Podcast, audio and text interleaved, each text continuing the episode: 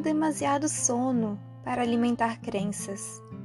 Das casas, vou preferindo os cantos interiores, obsessivas sombras em que vou julgando. Se me acerco das janelas, é apenas para ver o longe, as tênues linhas do azul inatingível.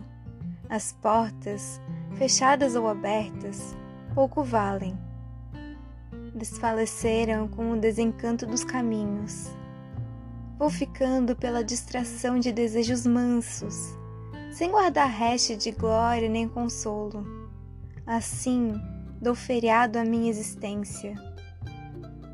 Sofro a fadiga das viagens que nunca usei, mas não me dedico nenhum desalento, porque mantenho dos índios o preceito de envolver com panos os cascos dos cavalos guerreiros.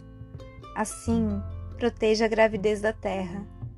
Fica a esperança. Outros farão vencer as nossas pequenas razões. Saberemos então do seu tamanho, da sua pressa de ser cedo. De tanto pensarmos, fomos ficando sós. De amarmos, venceremos o cerco dessa solidão.